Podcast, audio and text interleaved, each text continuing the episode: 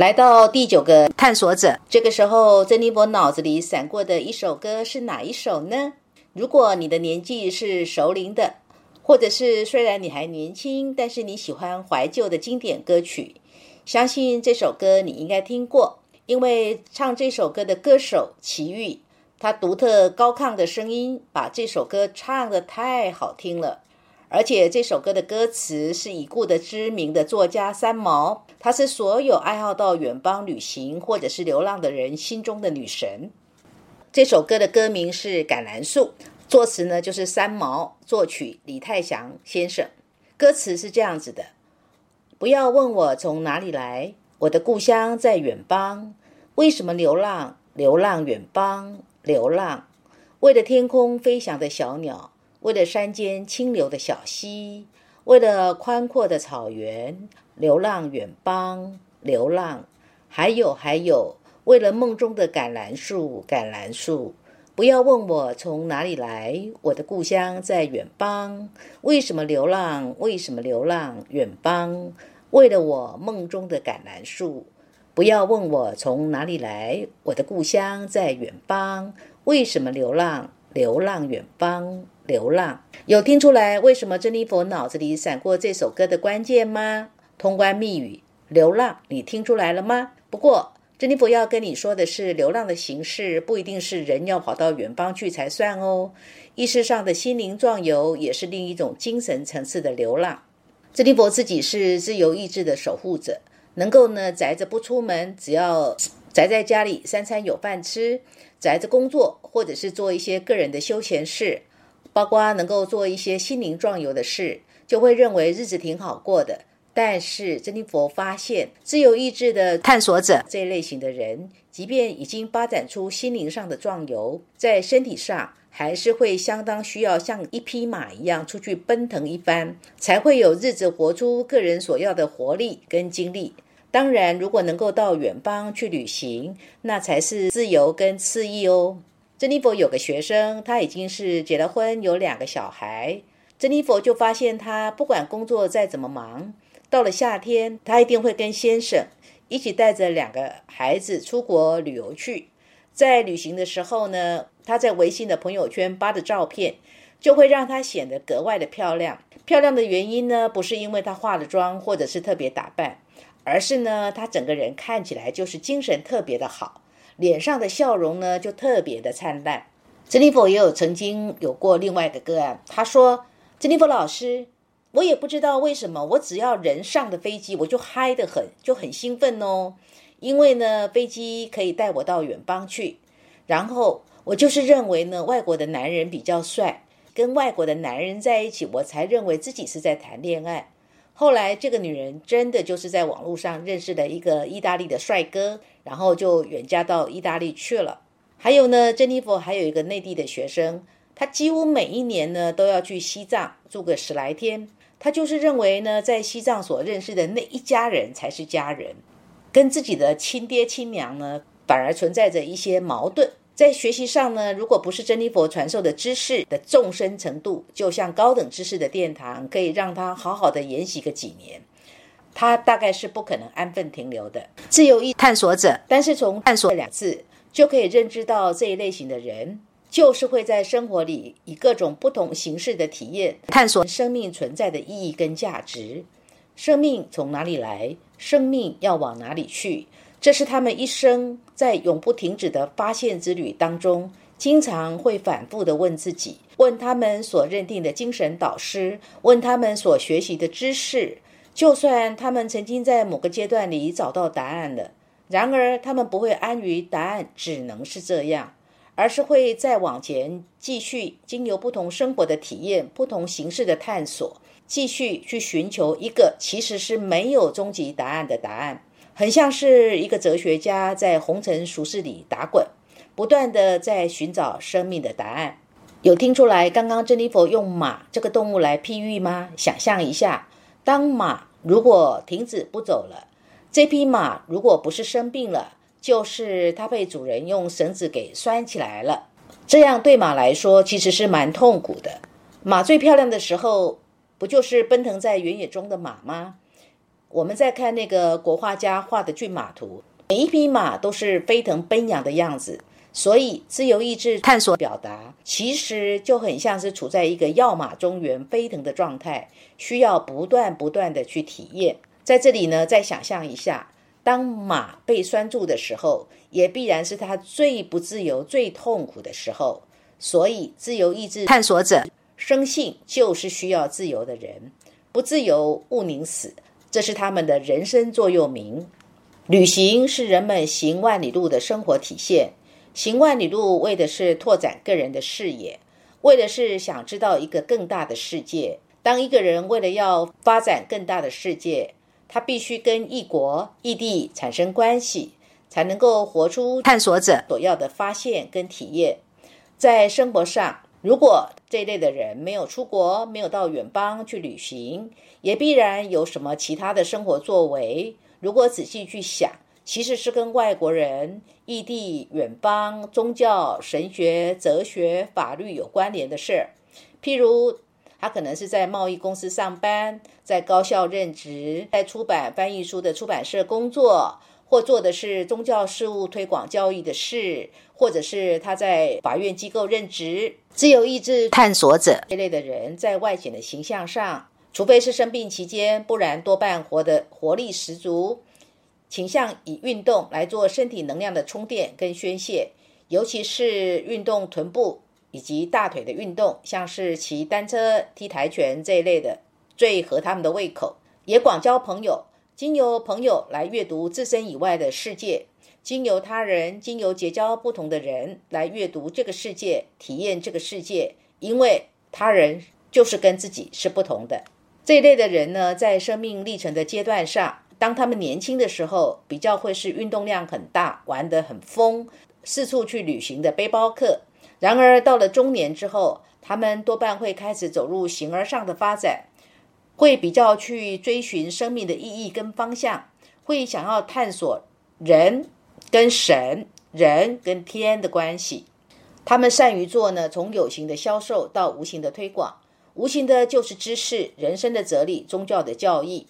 他们有能力把任何一件芝麻小事，把它高远化、出世化，做成励志版的观念来推广。当发展到极致的时候呢，也容易成为充满童心的狂想。为什么是狂想呢？因为不受拘束啊。为什么是童心呢？因为什么事情都可以去玩玩、去体验、去发现啊。那我们要怎么样观察一个自由意志探索者的个人能力在这个意向上的使用呢？首先。可以从马所代表的交通功能来延伸，譬如做的是远程的交通产业，不论是做从国外进口的汽车，或者是汽车的相关零件的贸易，或者是做专跑远方旅行团的车队，或做的是观光产业服务旅行的人们所要跑的那些观光行程。再来，也可以从移动中发射出去的箭这个意象来想象，弓箭手在射箭的时候。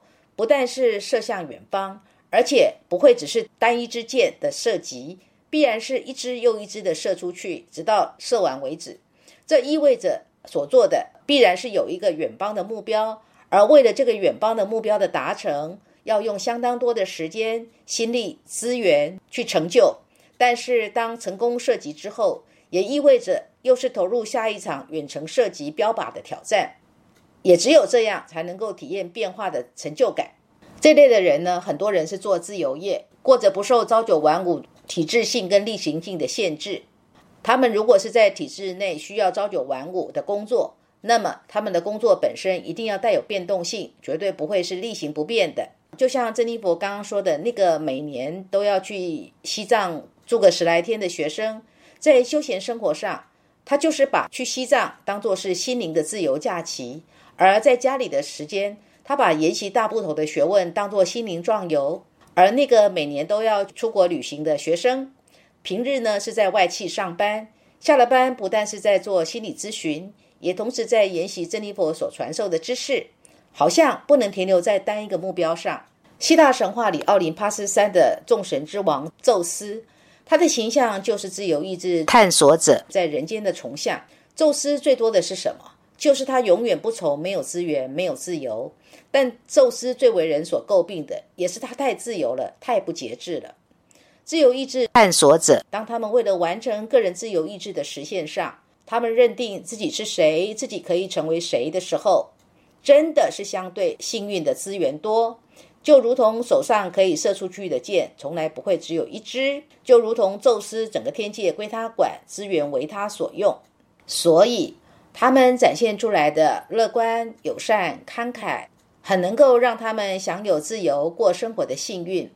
他们是在人群当中生活过得比较压皮作风，舍得花钱买好东西，享受生活来善待自己的人。这个在比较节俭的人看起来根本就是浪费的人，而人群当中容易成为赌徒的也是这类的人居多。为什么？因为贪图轻松，就是认为呢下赌，只要我下赌，我就会赢，钱最好能够轻轻松松就进来。资源跟幸运最好可以从天上掉下来，宇宙可以直接送给我，而且会大胆的过着扩张资源跟透支资源的生活。什么叫扩张资源呢？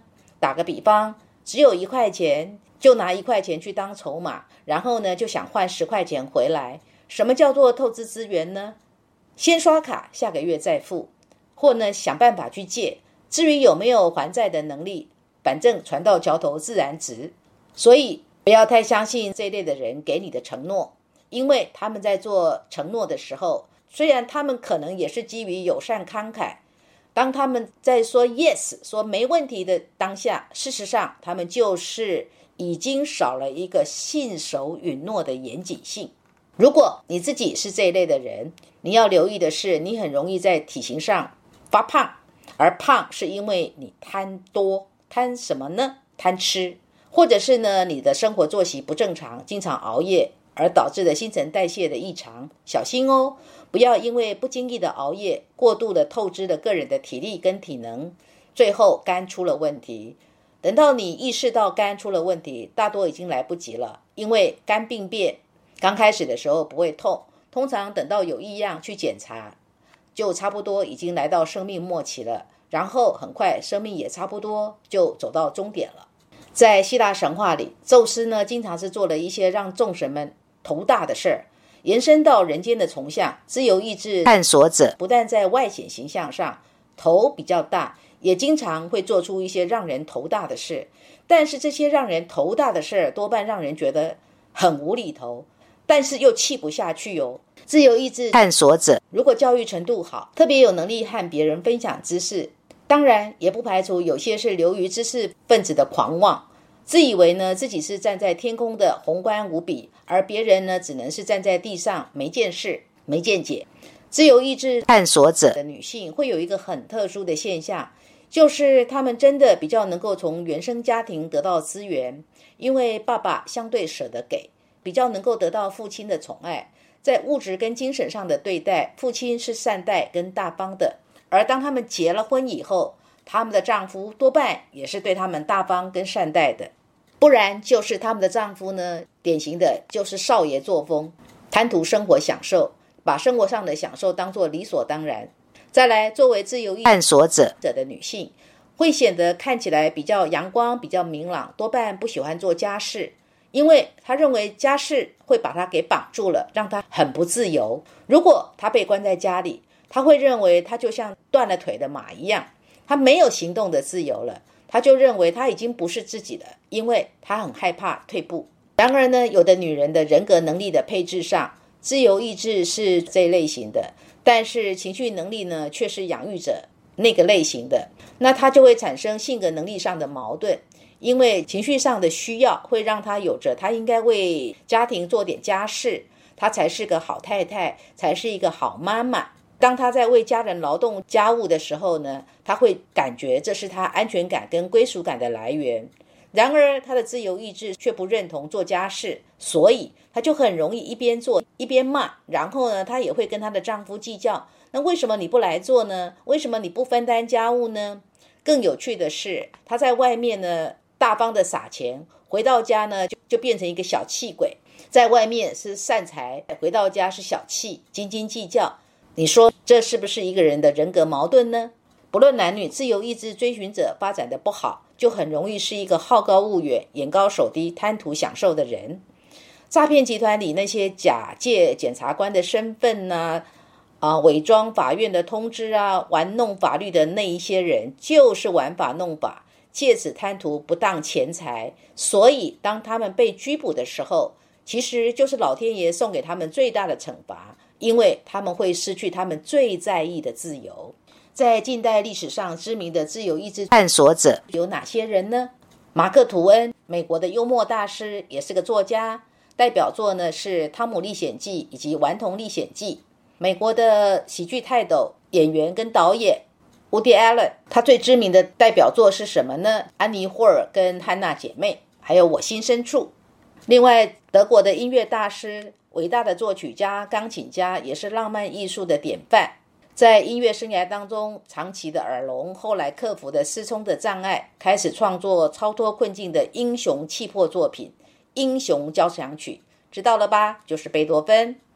历史上最厉害的电影导演，同时也是最成功的制作人，作品是《E.T.》《侏罗纪公园》《辛德勒名单》，知道是谁了吧？史蒂芬·史皮尔伯格。近代文学界的学者、散文的大家，代表作是《荷塘月色》《背影》。那就是朱自清先生有关于知名历史人物的资料来源是网络上的维基百科。